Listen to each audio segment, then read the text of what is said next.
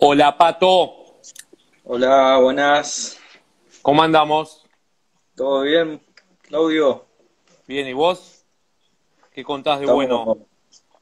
Celebrando el, el año de la primera entrevista del Instagram, Qué que bueno. ahí, en donde com- comencé con varias eh, entrevistas de varios deportes y hace eh, un- unos días se cumplió un año Qué bueno. de entrevista.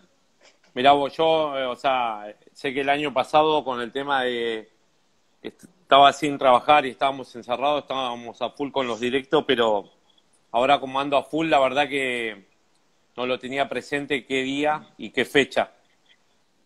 Si no me haces acordar, pero sabía que era el año pasado, ¿viste? Sí, hace, un- hace unos días se cumplió un año Qué bueno. ¿Cómo, an- entrevista. cómo andás vos? ¿Bien? ¿Cómo te trata Argentina? Bien, ahora estoy en mi ciudad, en, en General Roca, Río Gran Negro, Roca. Muy bien. y te quer- quería decir que esa primera entrevista fue en Ecuador, De verdad. la que te entrevisté. Y ahora nos podrás contar en dónde estás. Bueno, eh, ahora estoy desde fines de septiembre, estoy en Dubái. Te cuento un poco por ahí para más o menos cómo es la historia de mi llegada a Dubái. Yo estaba, bueno, en Quito, conozco a un chico, eh, se llama Carlos Luna. Él eh, tiene una empresa de jugadores de, de fútbol. Y bueno, conmigo fue el primer eh, coach de pádel que meten acá en Dubái. Él había estado antes en Dubái. Bueno, eh, la verdad que estaba en Argentina, me volví de Quito a Argentina, con esto de la pandemia estaba complicado Quito para trabajar. Y bueno, salió esta oportunidad para venir acá a un club nuevo que abrían que se llama eh, World Padel Academy. Así que bueno, fue, así fue en resumen un poco mi llegada acá a Dubái y desde fines de septiembre estoy acá. Ahí un Ahora, a que se conectó. disculpa la cara, recién llego y hoy trabajé 10 horas, así que acá son las 11 de la noche, estoy liquidado, así que si me ves cara cansado, pero No bueno, acá estamos firmes. Sí. ¿Cómo son esas horas de, de entrenamiento? Bueno, son, son clases muy distintas, por ahí yo anduve por varias partes del mundo, son clases muy distintas, a todos lados, muchas clases individuales acá. Eh, eh, digamos, no hay problema de poder adquisitivo, así que la gente invierte en clases individuales, si bien las, las clases son caras acá, pero bueno, eh, toda la gente... Bueno, ahora el pádel en Dubái del año pasado es un boom, es como Argentina en los años 90, eh, está todo el mundo jugando al pádel, eh, bueno, es de loco, la verdad que hay mucho trabajo, eh, agradecido en este momento que está pasando, atravesando el mundo, de tener mucho trabajo, pero bueno, la verdad que mucha gente principiante, mucha gente nueva, y bueno, eh, mi primera experiencia en inglés, tengo muchos años en, en, en- en dando clase, pero la primera experiencia en, en inglés. ¿Cómo te manejas con el, el, el idioma?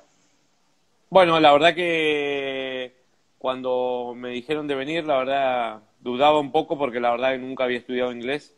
Y bueno, la verdad que, que me vine igual. Y si bien sabía todas las palabras técnicas de pádel, pero bueno, había que hablar un poco. Y bueno, con el correr de los días y todos los días repitiendo cosas y eso y vas escuchando y como que mientras vas dando clase todos los días eh, se te va quedando cosas y bueno, ahora he mejorado mucho y ya me defiendo para dar clases. ¿Aprendiste eh, algunas palabras en, en Dubái Sí, sí, sí, en inglés. Eh, eh, ah, ¿vos decís en árabe o en inglés? En, en la dos. No, en árabe aprendí tres o cuatro palabras y no quise preguntar más porque mucho lío eh, con el tema del inglés, pero ya voy a ir aprendiendo más palabras. Por ejemplo, yala, que es vamos ahí, bien, eh, un par de, de palabras en árabe, pero estoy más con el tema de... Igual te digo que en estos siete meses, estoy hace siete meses, no he tenido tiempo ni para ponerme a estudiar inglés. Ha sido una paliza de clases y bueno, la verdad que, como te decía, es muy bueno estar eh, ocupado, todo el tiempo ocupado. Ahí se conectó el día Sosa. Mi mamá. Muy bueno hijo. Eh, pueden preguntar también los que están conectados. ¿Cuál, ¿Cuándo llegaste a Dubái, qué te sorprendió, qué te llamó la, atención? Bueno, la verdad que al principio te impresiona Dubái por, eh, por toda la arquitectura que tiene, los edificios tan altos, eh, bueno, todo es un lujo. La verdad que te sorprende todo, te impresiona, mejor dicho. Te impresiona. Eh, bueno, encima yo llegué en, en un momento que estaba complicado Argentina, Ecuador y todo el mundo, y la verdad que no entendía nada acá, toda la vida normal. No se hablaba tanto del COVID. Bueno, hasta el día de hoy pasa al segundo plano. El COVID no es como. Yo miro cada tanto, viste, por ahí las noticias de Argentina y allá todo el día están hablando, siguen hablando del COVID. Bueno, acá no. Eh, ya en enero la mitad de la población se vacunó, pero la verdad que me impresionó que todo estaba normal, eh, bueno, otras costumbres, pero bueno, después, obvio, como todo el mundo, te, impresiona que todo lo que hay dentro de Dubái, que el mundo está atravesando por ahí una, unas circunstancias muy difíciles y acá seguía todo normal, mucho trabajo, mucho poder adquisitivo. Eh, eso me sorprendió en el momento que yo llegué a Dubái. ¿Qué más de que te, te llamó? ¿Qué, qué cultura hay? ¿Qué, cómo es el tránsito. Bueno, después otra cosa que me, fue sorprendiendo con el correr de los meses fue que nunca me pasó que en una misma ciudad le dé clase a gente de todo el mundo. Está lleno de distintas nacionalidades acá, hay muchos extranjeros y bueno, después están los locales, los árabes, ellos tienen sus costumbres muy diferentes a las nuestras. Eh, obvio que te sorprende al principio como, como están vestidos, con la candura y eso, con la vestimenta blanca. Pero bueno, después es como que te vas acostumbrando, ¿viste? Con el correr de los días, gente muy buena, he conocido acá, como me pasó en varios lados. Son muy distintos a nosotros, pero la verdad que conmigo y con todo el mundo, la verdad que la gente es de primera.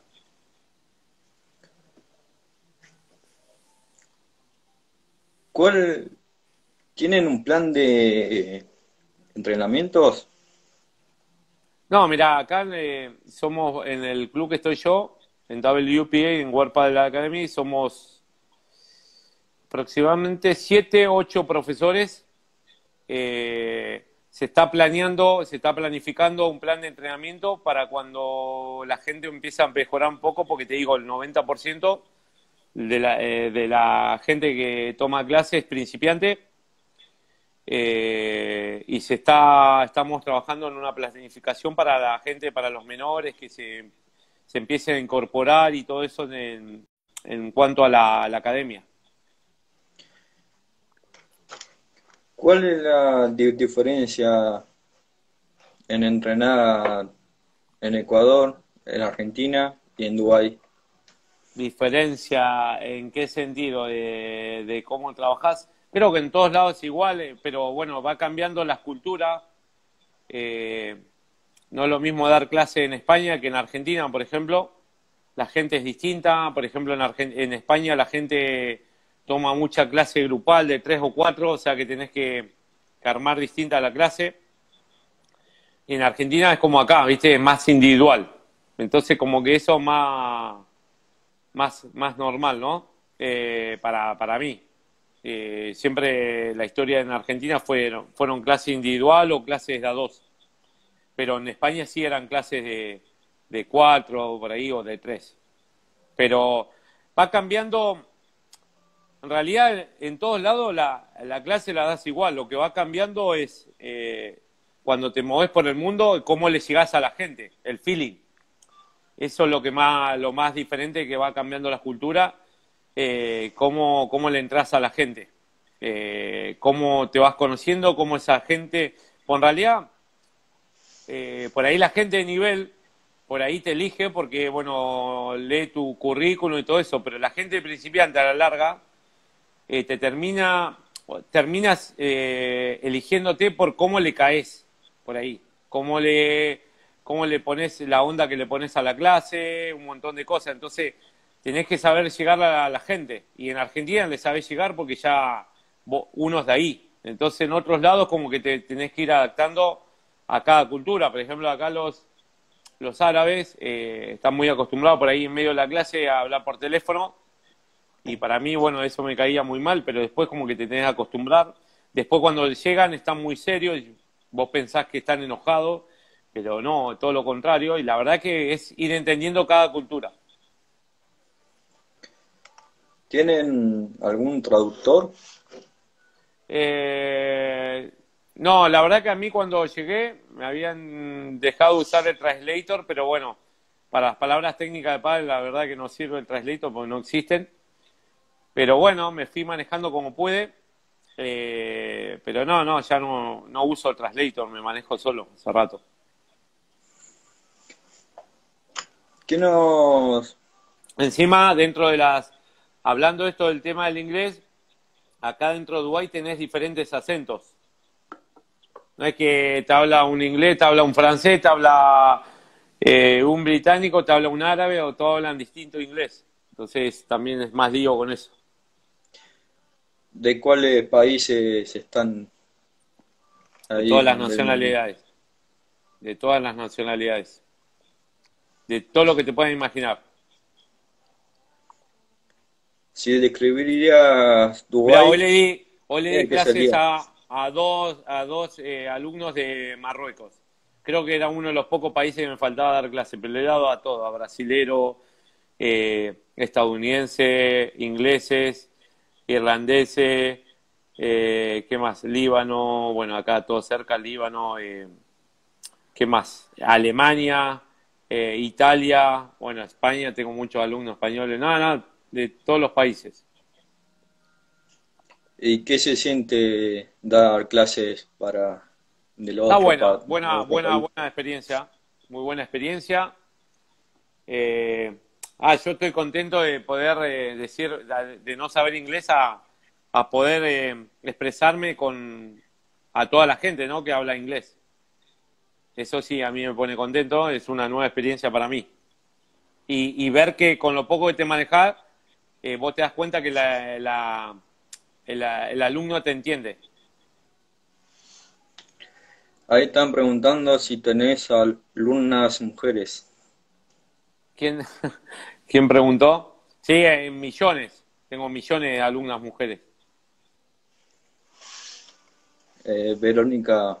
Ah, sí, sí. acá tengo, tengo, tengo muchas alumnas eh, mujeres que, bueno, eso también es me sorprendió porque generalmente en Argentina, en España Ecuador he tenido alumnas en mujeres, pero generalmente las alumnas generalmente ya vienen jugando al pádel. Por ahí tenés principiante, pero son con tanta acá, mucha gente, bueno, pasa con los hombres también, es una moda y no hay problemas de poder adquisitivo, entonces por ahí vas a ver una chica que le diste clase una vez que se une para para irse a sacar una foto y ver de qué se trata este deporte y después no la ves más. Entonces como que eso es muy, muy loco acá en, en Dubái, ¿no? Es como que le das a clase a gente que no ves nunca más. Por ahí le das una o dos veces y después no lo ves más. Y capaz que vuelven a los tres o cuatro meses o te lo cruzas en el club y te saludan y, y te queda la duda si le diste clase o no. Porque la verdad que en estos siete meses le he dado clase a tanta gente que, que por ahí si le diste clase una sola vez no te acordás.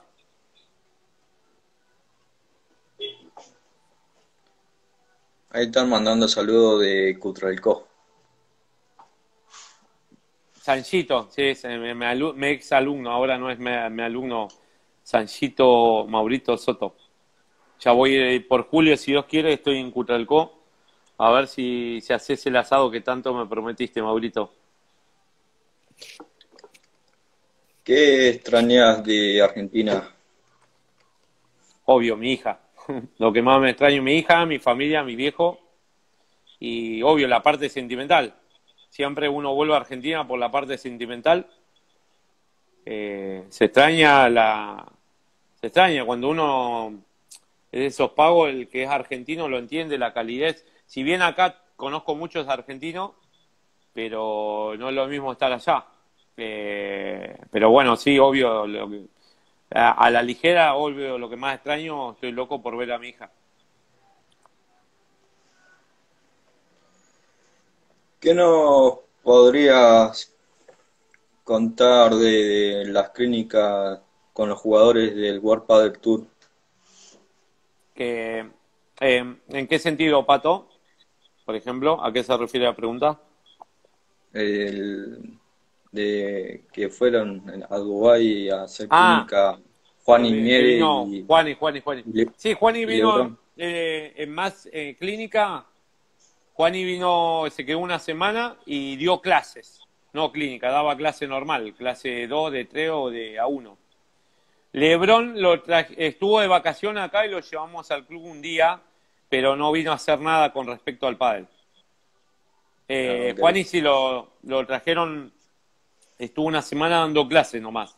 Pero clínica sería, eh, por ejemplo, un encuentro ligero de dos horas, eso sería una clínica, viste, que reúne, le das clase a, a muchas personas en la misma pista, pero esto fue clases. ¿Tendrías alguna de las mejores anécdotas en Dubái? Anécdotas, a ver. Sí, tengo una que fue muy cómica.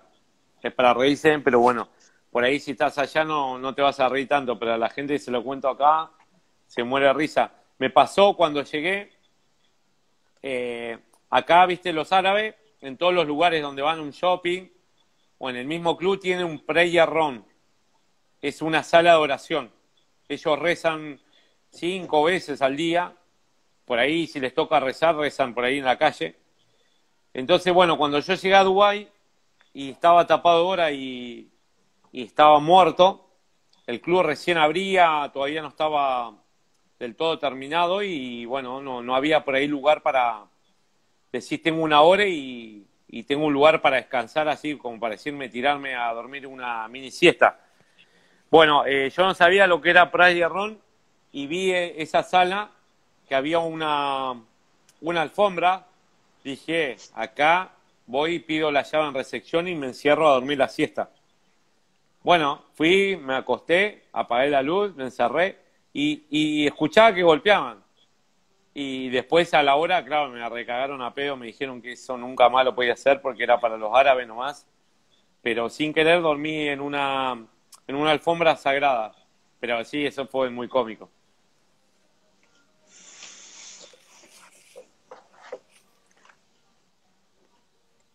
¿Cómo es el tránsito en Dubái? Dubái, eh, comparado con España, con Madrid, por ahí no hay tantos atascos, tanto embotellamiento de tráfico como Madrid o Buenos Aires. Está bien conectado Dubái, pero es bastante peligroso el tránsito. Hay muchos accidentes. Eh, hay eso también te vas acostumbrando. Hay carros de mucho poder adquisitivo que vuelan. Entonces la gente anda rápido y te pasa por la derecha, por la izquierda es bastante, bastante peligroso. Pero después está bastante comunicado, bastante bien comunicado. Es como que no, salvo por ahí horas pico, pero no tenés mucho embotellamiento. Está bien comunicado, se quiere, para manejarte con, en coche. ¿Cuánto tiempo lleva un entrenamiento de, de No, acá igual tenés eh, clases de una hora, hay gente que por ahí buquea, reserva una hora y media, o gente también que buquea para jugar con el coach eh, una hora y media, que se llama Paddle Coaching. Eh, eh, ¿Cómo se llama? Y después, ¿cómo se llama? nada, la gente generalmente, lo normal es una hora, Pato.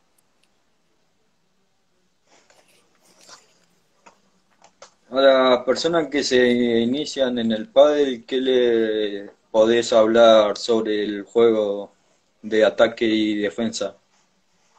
No, yo siempre eh, trato de, enseñarle primero a todos los alumnos, siempre clásico con mi, eh, eh, con mi táctica de enseñar con la, el grip continental, agarrar bien la raqueta, porque bueno, donde empieza el alumno no coge bien, no agarra bien la raqueta, ahí después le trae muchos problemas técnicos. Entonces insisto mucho en en la puñadura cuando un alumno empieza y en las dos posiciones básicas que es eh, defender y atacar, eh, cuando defendés detrás de la línea blanca y cuando atacás ahí más o menos dos metros y medio, tres metros de la red. Eh, eso es lo que trato de, enseñar apenas un alumno empieza a jugar este deporte. ¿Y en los globos? No, globo trato de la misma teoría para todos, de de que hagan globo cuando la bola la tienen cómoda, no cuando estén complicados con la pelota, tratar de sacar un globo. Eh, pero bueno, primero hago mucho hincapié a que jueguen por abajo, que vayan agarrando técnica, porque lo más difícil por ahí es jugar eh, golpes planos, con top. Toda la gente eh, que no sabe o, ignora este deporte piensa que es todo el mundo, todo el tiempo jugar con slide y no, slide solamente jugás cuando la bola la tienes eh, encima de la rodilla. Entonces, realmente lo, lo más importante cuando empezás a jugar de defensa, en defensa, es tratar de pegar plano o con top. Eh, ¿Estás jugando partidos en Dubai? Bueno, la verdad que cuando se acerca algún torneo me pongo a jugar más que más que nada, pero la verdad que, por ejemplo, hoy di 10 horas, mañana tengo 7 horas, eh, no me da el lomo y aparte sigo con el problema de la cadera, cada vez me duele más, pero bueno, he bajado de peso, estoy flaco, pero no, no juego mucho, no juego mucho. Eh, juego cuando se acerca algún torneo y eso, y la verdad que ni tiempo para entrenar ni nada y tampoco lo pudiera hacer con la cadera. Eh, ahora cuando vaya a Argentina, la idea es ponerme otra intervención con plasma en, eh, ahí en Neuquén. De momento no tengo pensado ponerme prótesis, pero bueno, seguir luchándola.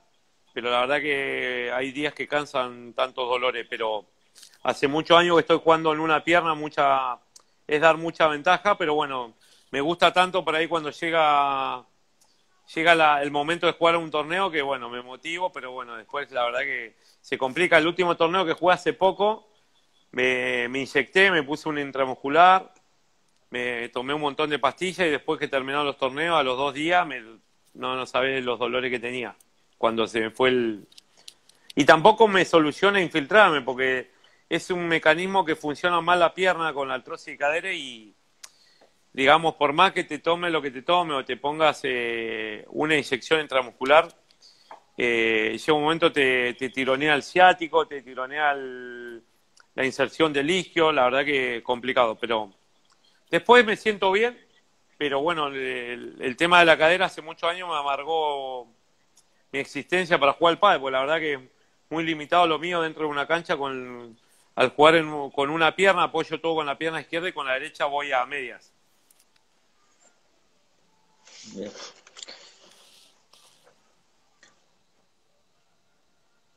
Vos, después eh, que me contabas de las entrevistas, sí.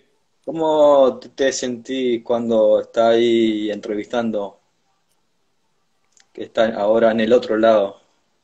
No, yo estoy, me siento, estoy acostumbrado a hablar en un momento, no sé si te dije, tuve también un programa de radio de padre en Neuquén, en la red, y era yo, eh, hacía, hacía tu trabajo, pero no, no, no me...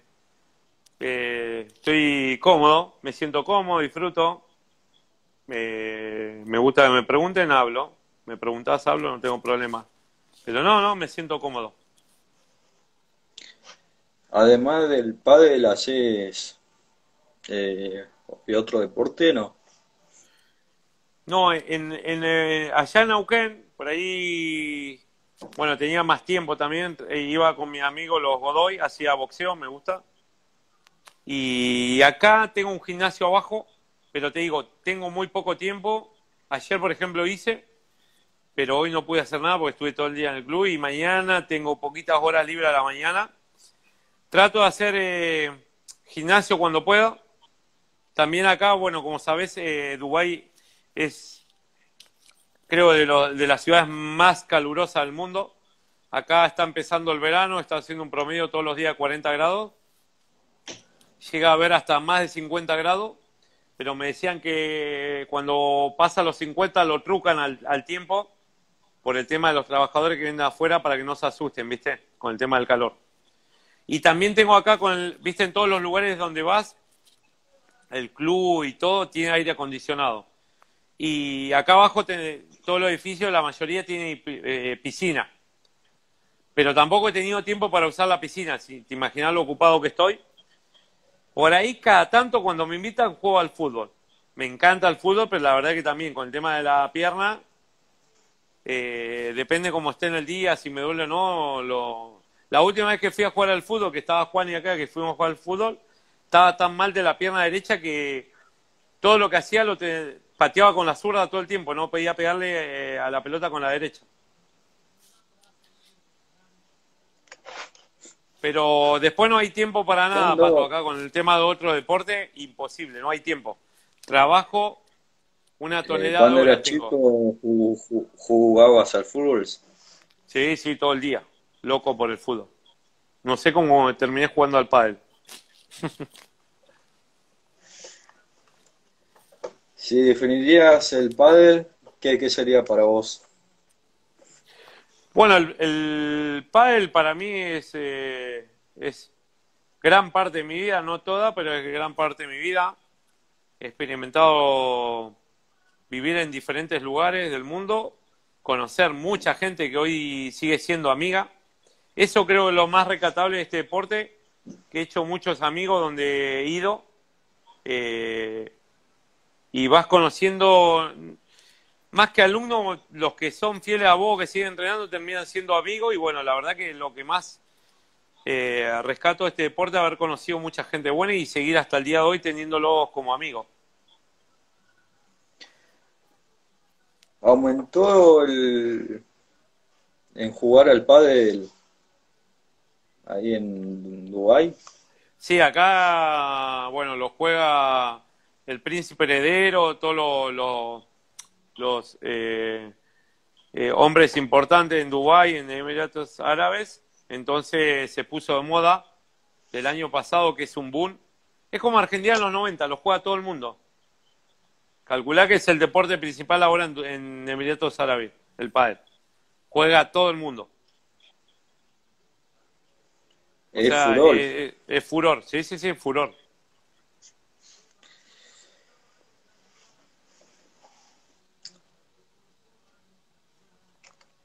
¿Cómo es la, alimentación para un entrenador y, y jugadores de pádel? Bueno, yo, por ejemplo, con el tema de que por ahí tengo que. Me ha tocado dar 10 horas seguidas, no salir de la pista. Eh, trato de organizarme cuando tengo tiempo y llevarme algún apechuga de pollo con brócoli ya cocido. Pero bueno, yo, como te conté con el tema de la cadera, cuando eh, decía operarme, el primer paso que tenía que dar era estar flaco. Bueno, este paso ya lo conseguí y trato de cuidarme, eh, no subir de... No, no es la palabra subir de peso, sería no engordar, estar delgado. Y entonces trato de cuidarme bastante, pero cuando me cuido, como por ejemplo, justo hace dos, en febrero, va a ser el 8 de febrero, falleció un amigo mío, que fue el que me hizo la dieta el año pasado cuando estaba en Quito y bueno, la sigo a rajatabla, él me cambió la vida, me insistía mucho en cuidarme y bueno, la verdad que tratás de comer cada tres horas, tomar mucha agua, eh, desayuno, por ejemplo, cuatro o cinco huevos con, con avena y le pongo un poco de edulcorante stevia con café. Después para almorzar como pechuga de pollo con, con brócoli. Trato de usar sal marina y aceite de oliva. Y bueno, por ahí tengo mis gustos, o sea, por ahí es barranco, obvio, me doy mis gustos, pero trato de seguir una línea y cuidarme la mayoría de los días. Y cuando por ahí no tenía tiempo en el club, me compraba una lata de atún o me llevo alguna fruta. Ahora que estoy delgado, como más fruta. Antes del año pasado que quería adelgazar no comía tanta fruta porque la fruta tiene fructosa y engorda. Pero ahora eh, eh, tengo más equilibrado, estoy más equilibrado. En cuanto al tema de ahora mismo en Dubái, por si no sabías, eh, del 13 de abril hasta el 13 de mayo es Ramadán. Acá ellos tienen la cultura que la última comida la hacen a las cuatro y media de la mañana, igual que la última bebida, y, y después no pueden comer ni beber nada hasta las 7 menos cuarto de la tarde, o sea que están en ayuno eh, 12 horas. Eh, iba a decir hasta antes de que se salga el sol y después que se esconda el sol. Entonces ahora la gente juega más de noche. Te digo que el club cierra a las 4 de la mañana y bueno, al, otro día yo a la mañana tengo mucho extranjero, pero en realidad ellos empiezan a hacer deporte ahora más de noche, porque están en ayuna. Medio peligroso entrenar con, sin tomar agua, sin comer nada. Eso más o menos Ramadán acá dura un mes, finaliza ahora el 13 de mayo. Y después con el tema de los alumnos acá, no, porque a ver, en realidad se, la gente es muy principiante, entonces como que es muy amateur, entonces eh, acá comen, ellos comen mucha comida árabe, le ponen mucho picante a todo. Yo no, no me puedo adaptar todavía a ponerle picante a las comidas, pero ellos comen las comidas con mucho picante. Bien.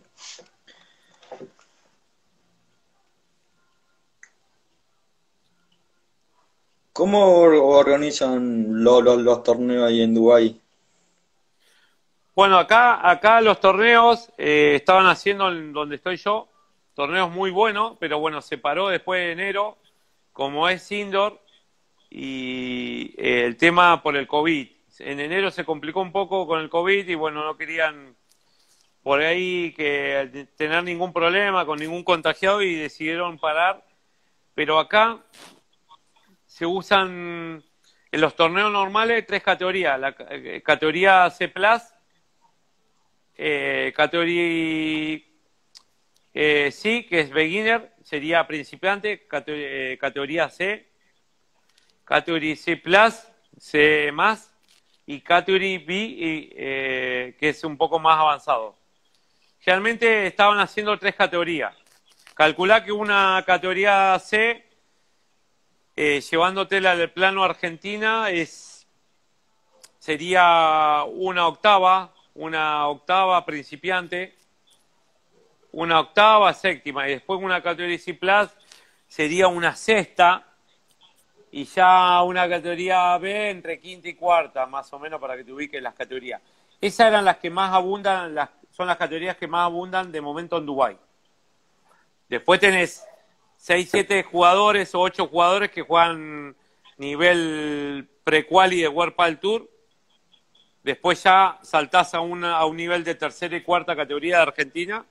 Y después viene todo el, resto y ya es toda la gente nueva que está jugando hace, hace poco tiempo al pádel.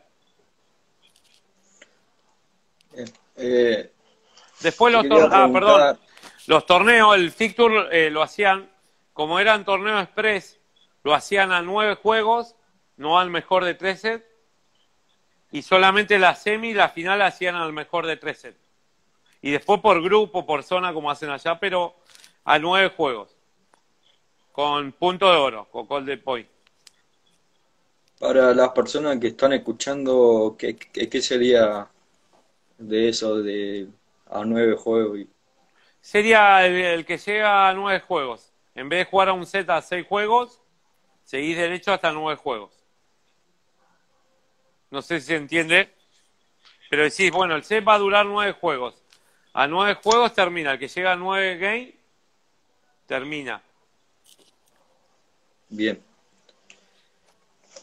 ¿Qué nos podría contar también del punto de oro que algunas personas eh, no lo, no lo toman como, como punto Malísimo. me, me tocó jugar hace poco, jugué un torneo profesional que vinieron, bueno, vino la pareja número 20 del mundo, José García Diestro, que antes de ayer le ganó a Juan Martín Díaz y Coquinieto. Vinieron parejas duras y nos tocó jugar con punto oro. La verdad que es, es muy difícil porque por ahí un partido parejo, eh, vos tenés iguales, pero sabés que estás sacando y tenés siempre un extra, por más que pierdas el, el iguales, ¿no? Quedas ventaja resto y tenés un extra más. Pero acá, si no estás derecho con el punto de oro, se te van los juegos más rápido, te quiebran más fácil. Eh, por ahí termina siendo un poco injusto muchas veces. Pero la verdad que es otro, es otro deporte para mí con el punto de oro. Mm, no refleja lo que es el PAE. Así que la verdad que no estoy de acuerdo con el punto de oro, pero bueno, se está jugando así en el World Padel Tour y bueno, toca jugar así. Lo hacen, obvio que lo hacen por el tema de televisión y que se acorte más los puntos, nada más que por eso. Eh, también te preguntaba porque hay, personas que no le gustaba. No, no, a nadie le gusta, pero bueno, si te toca jugar World del Tour así, el reglamento así, tenés que entrenarlo, lamentablemente. Pero bueno, cada uno cuando recibe decide quién resta, ¿no? Sí.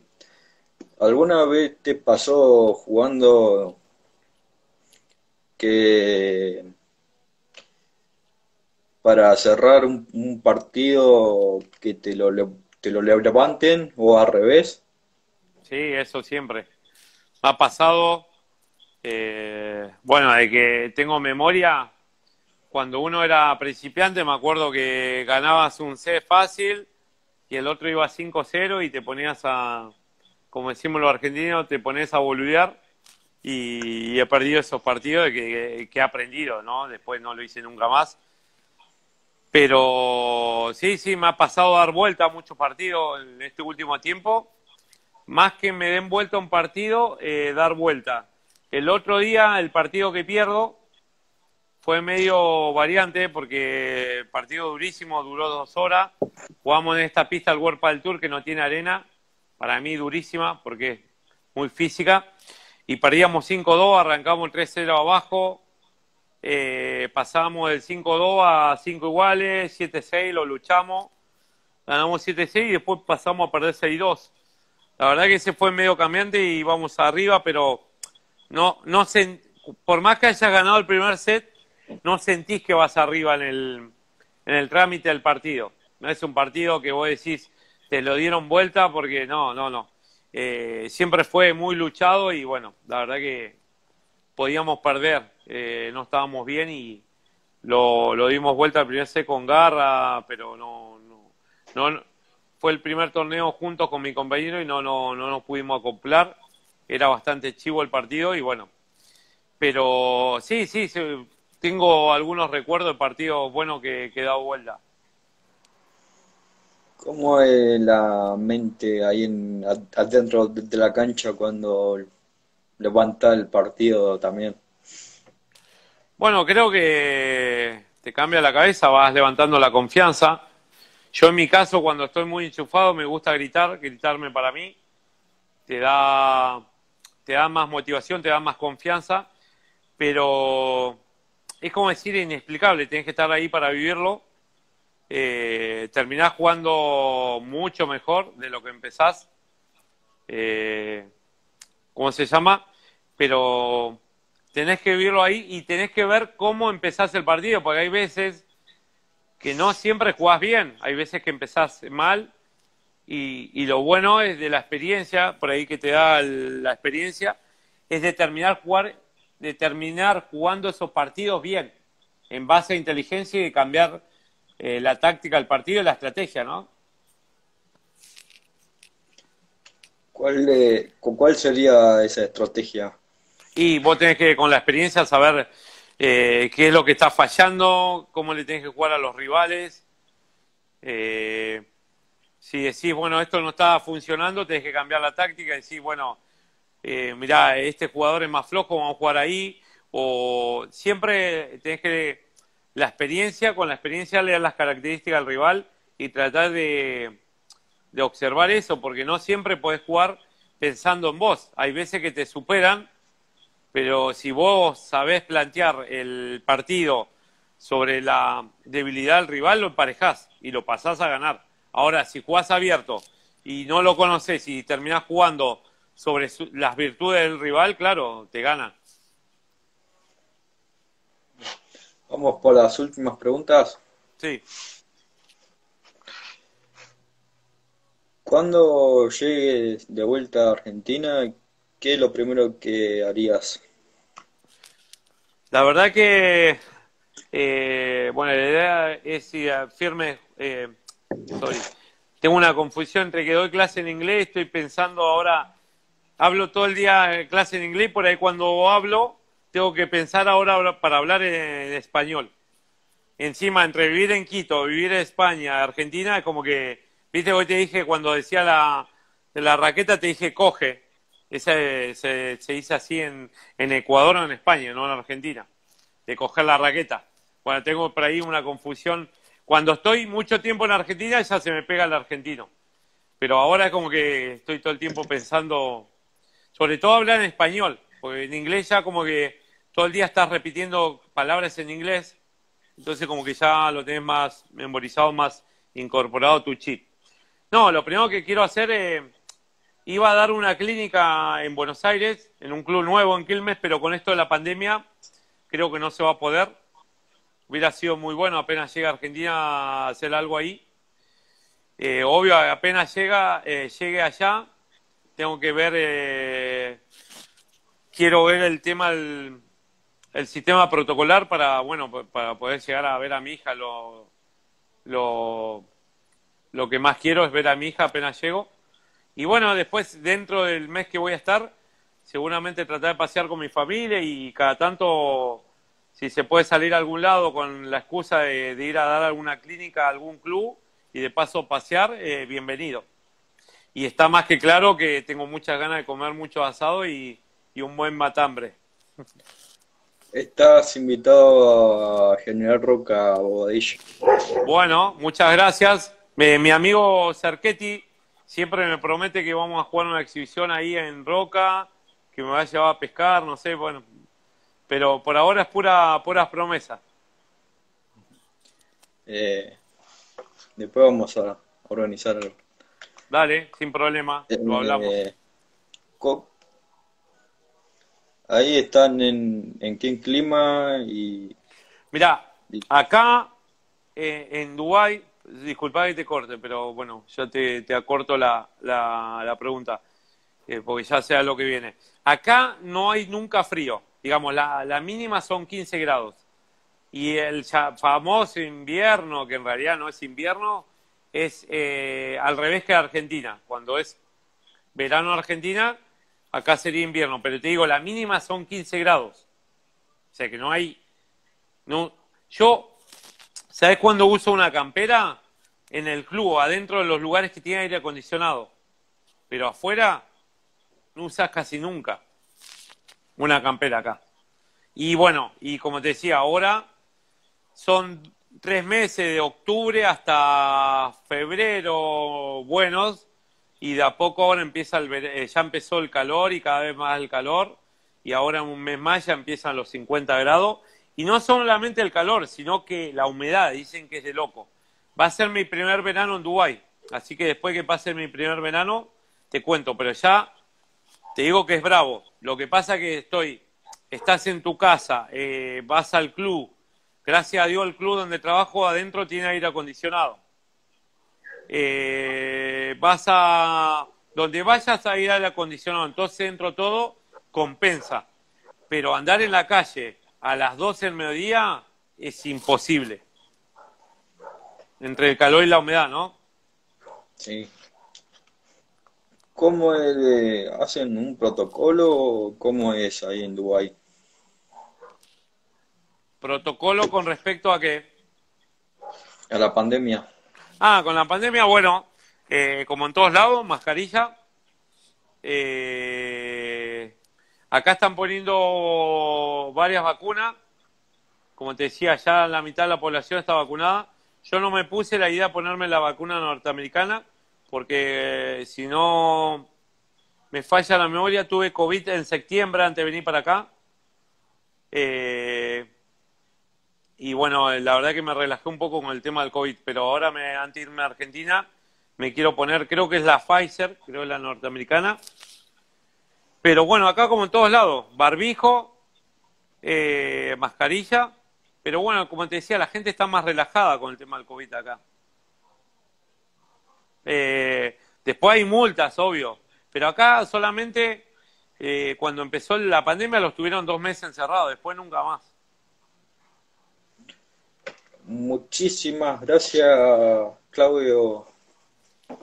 Pato, querido, eh, a vos. Esta entrevista y fue un placer entrevistarte de, nuevo y celebrar este Instagram Live de la que fue mi, de las primeras del, año pasado y ahora es las primeras que hago también este, este, este, año.